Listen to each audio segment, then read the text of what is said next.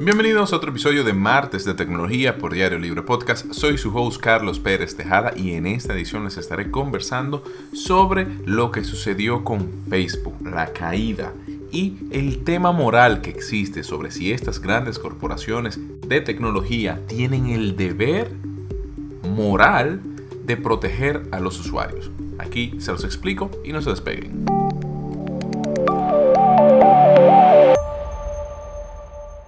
Hace una semana atrás vivimos uno de los momentos tecnológicos más importantes de la época moderna, y no tuvo que ver con el lanzamiento de un producto, sino con la caída masiva de Facebook Inc. y todas sus sombrillas de servicios, dejando la mitad de la población mundial, o sea, más de 3.500 millones de personas, sin acceso a sus sistemas de comunicación.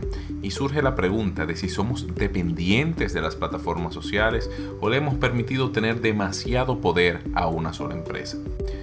En lo que inició como una difícil semana para la empresa que comanda Mark Zuckerberg, luego de que una ex colaboradora de la empresa filtrara los documentos eh, sensibles que ponían un poco en perspectiva eh, la, moral operativa de la compañía, empeoró ese lunes con el apagón de sus servicios por unas 6 horas y medias a nivel global.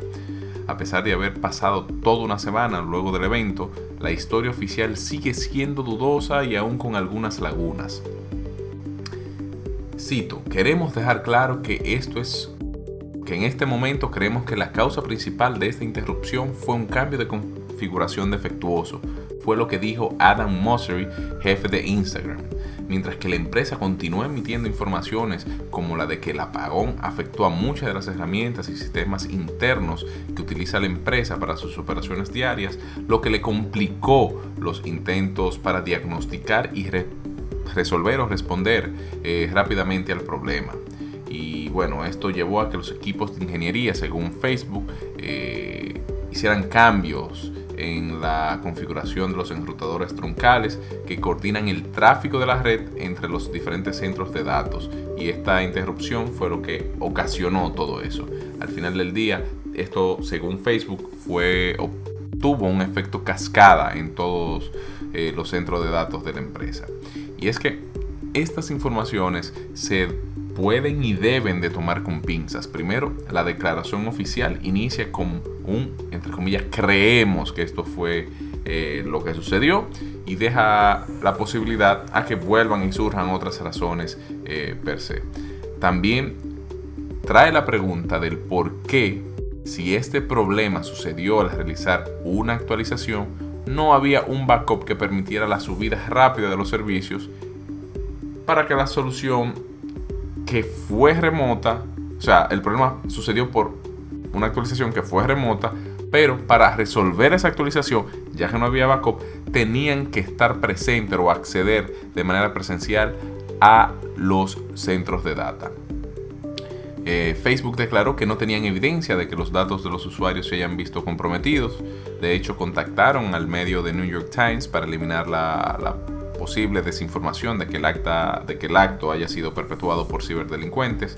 Y una de las cosas que ellos dijeron ahí durante su, su llamada al New York Times es que la tecnología de cada aplicación es demasiado distinta como para verse afectado por un mismo ataque y tomando estas declaraciones, surge otra pregunta de cómo una actualización pudo afectar a toda una sombrilla de productos que, si fue así, y vuelvo y digo, no tenían backup, si cada uno de ellos utiliza una tecnología distinta.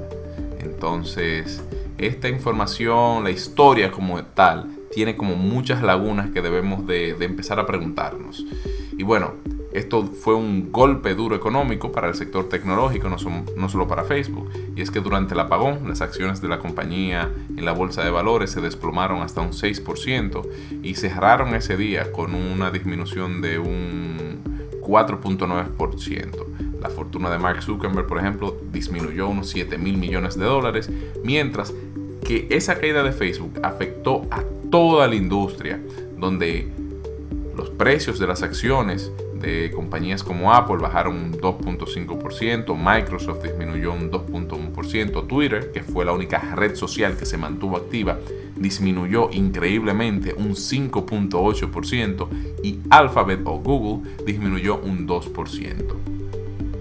entonces aquí viene el caso sobre la moral y la reputación. Y es que la filtración de documentos internos de Facebook Inc. y las declaraciones frente al Congreso de los Estados Unidos por parte de la antigua colaboradora de la empresa Frances Hugen pusieron en perspectiva la filosofía y modo de operación de negocios del gigante de las redes sociales. Además, creó la peor crisis para la empresa desde el caso de Cambridge Analytica. Hagen, quien es ingeniera informática de unos 37 años y que ha trabajado para empresas como Google, Pinterest y trabajó para Facebook entre los años 2019 y 2021. El resumen de la historia que Hagen cuenta es el siguiente, y es que, de acuerdo con los documentos filtrados por esta eh, ingeniera informática, ¿verdad? Eh, Facebook, a través de investigaciones internas que realiza, reconoció que la exposición de los usuarios a mensajes de odio llevaba a estos a durar más tiempo dentro de la plataforma y a interactuar más con estos contenidos. Eh, por lo que la empresa manipuló para que este contenido se mantuviera siendo presentado a los usuarios. Facebook, que es una empresa que basa su modelo de negocio en la venta de los anuncios digitales, eh, lo que a su vez se traduce a que si más usuarios pasan más tiempo en la plataforma, eso se traduce a más publicidad que le es mostrada a los usuarios y más dinero que le entra a las arcas de la compañía. Dentro de las declaraciones emitidas por Howen, esta aseguró que Facebook y sus, y sus ejecutivos conocían de esta situación y que la empresa siempre escogía optimizar sus propios intereses, ganar más dinero sobre la seguridad de los usuarios. Y un dato muy importante ofrecido por Howen es que eh, la empresa se dio cuenta del peligro que tenía o que presentaba este algoritmo eh, durante las elecciones del 2020, por lo que activaron ciertos niveles de seguridad para reducir la exposición a estos mensajes. Recordar que en enero eh, de este año hubo el riot en el Congreso que dejó a varias personas fallecidas y que fue todo un caos. Y bueno, eso fue durante esas elecciones. Pero dice Howen, y la cito aquí, que tan pronto como terminaron las elecciones, apagaron estos niveles de seguridad y cambiaron la configuración a la anterior. Y Howen declaró, terminando todo esto, que dijo, esto es una traición a la democracia. Por su parte, Facebook se defendió de los alegatos de, expresados por Haugen frente al Congreso de los Estados Unidos, donde estos dijeron que Haugen solo trabajó en Facebook durante dos años, no tenía ningún empleado a su cargo, jamás asistió con los altos directivos a, la que, en la, a reuniones con los altos ejecutivos en las que se tomasen decisiones y que ella misma testificó en más de seis ocasiones no haber trabajado en los demás temas de los que hablaba. Fue la declaración de Lina Pietz, quien es la directora de comunicación política de Facebook. Además, aquí vemos y viene el debate. Y es que con las acusaciones que presenta Haugen, ¿no? presentó Haugen sobre el tema, surge un tema moral y filosófico de si estas grandes corporaciones tecnológicas tienen el deber de protegernos o ser el, el protector moral de, la web. Entonces, al final del día, si lo ponemos todo en perspectiva y, lo, y, somos, eh, tratamos de ser lo más eh, objetivos posible, toda compañía tiene como objetivo el de generar y maximizar sus ingresos. Eh, pero quizás muchos dicen que por el poder que tienen estas grandes corporaciones y la influencia que tienen en las sociedades, existe una regla no escrita de que éstas tienen el deber moral de protegernos. De hecho, no existe ningún tipo de, de ley, ¿verdad? que lo avale como es. De hecho, por ejemplo, las veces que Mark Zuckerberg ha declarado ha sido frente al Congreso y no ante la justicia. Porque no existe una regla o ley que obligue a estas corporaciones a, ser los defensores morales de la web. Y más allá del debate que este tema podría desencadenar, la realidad es que Facebook eh, ha amasado un poder descomunal en términos de comunicación y en los servicios que ofrece globalmente.